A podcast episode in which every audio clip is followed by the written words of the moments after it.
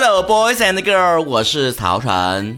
我跟你们说哈，我都做节目很多年了，还是有人以为我叫曹神呢，说我发音吐字不清楚吗？不要把我当成男神，我就是普通人一个。哎，你们最近过得怎么样呢？嗯，曹神过得还是可以的。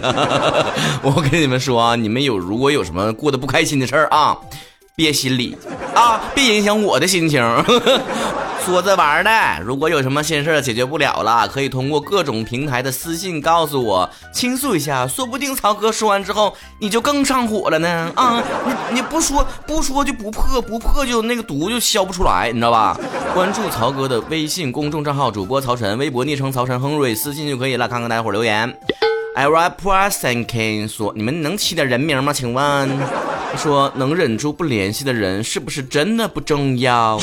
嗯，其实对于我来说，全世界没有任何一个人可以让我忍不住要去联系的。怎么这么说呢？原本很重要的人，我就忍着不联系，一直忍到。他好像也不是那么重要了，然后就能忍住了。所以想跟我长久保持友谊的最好的秘诀就是时刻主动的跟我联系，只有这一个法。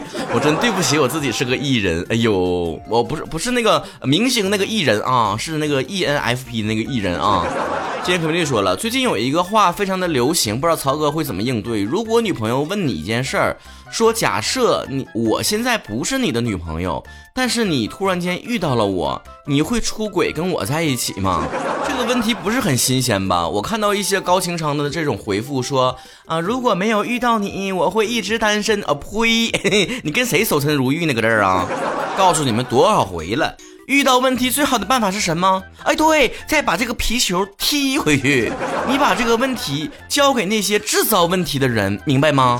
怎么说呢？就是你女朋友问这种话，你就反过来问呢，说的那如果你的男朋友不是我，你后来遇到我了，你会出轨跟我在一起吗？你看他咋回答？就好像之前那种长久无聊的问题，说我和你妈同时掉水里了，你先救谁？你问他呀。我和你爹同时掉河里了，你先救谁？哎，主打的就是个全家都往河里掉。你们一天老说什么求生欲问题，求生欲问题，谈个恋爱咱不至于吧？什么欲都可以，但不用有求生欲吧？是吧？你搁这块儿的玩什么求生游戏呢？啊，通关呢？你玩游戏你也知道，通关是什么？你以为走向幸福美满的生活了？通关的意思就是玩完了，哎，就不玩了，收起来了，玩别的了。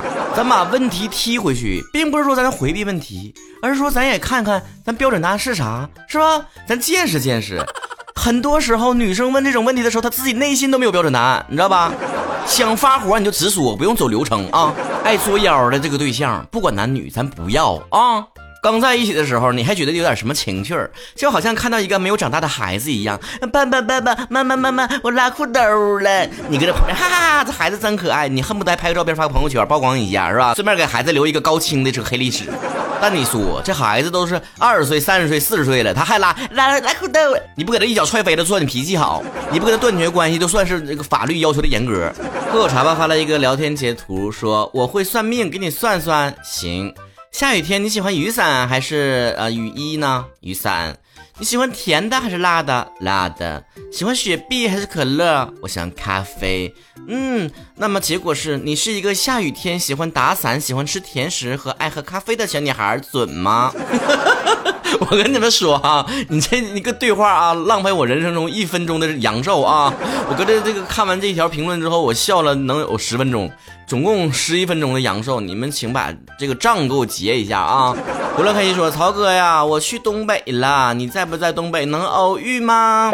我现在在火车上呢，旁边的大爷大妈们吃的好香啊，一起聚餐，把好多吃的，我怎么没有带点吃的？好饿呀！嗯，我从出道到现在没偶遇过任何一位粉丝。”你会是那个第一个吗？应该不会，为什么呢？因为我现在不在东北。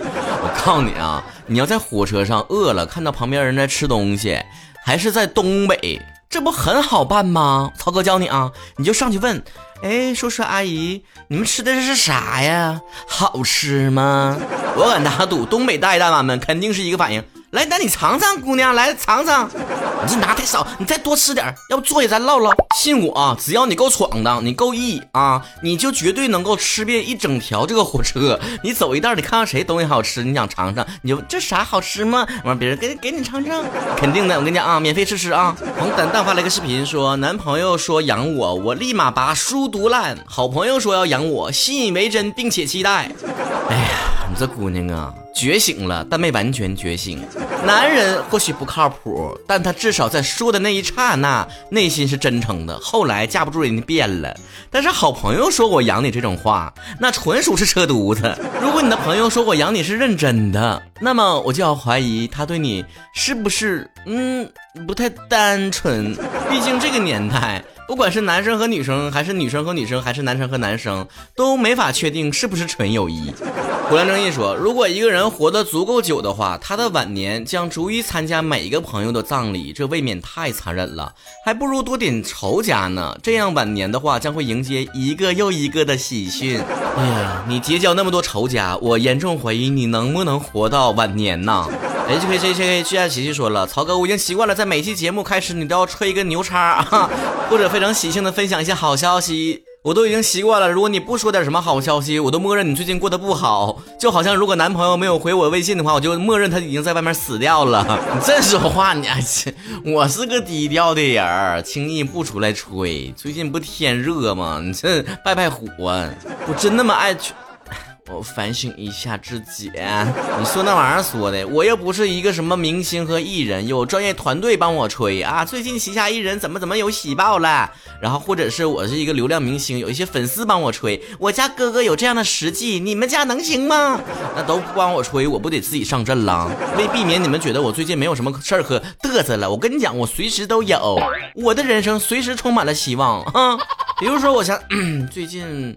我最近加入做鞋了，还有人不知道吗？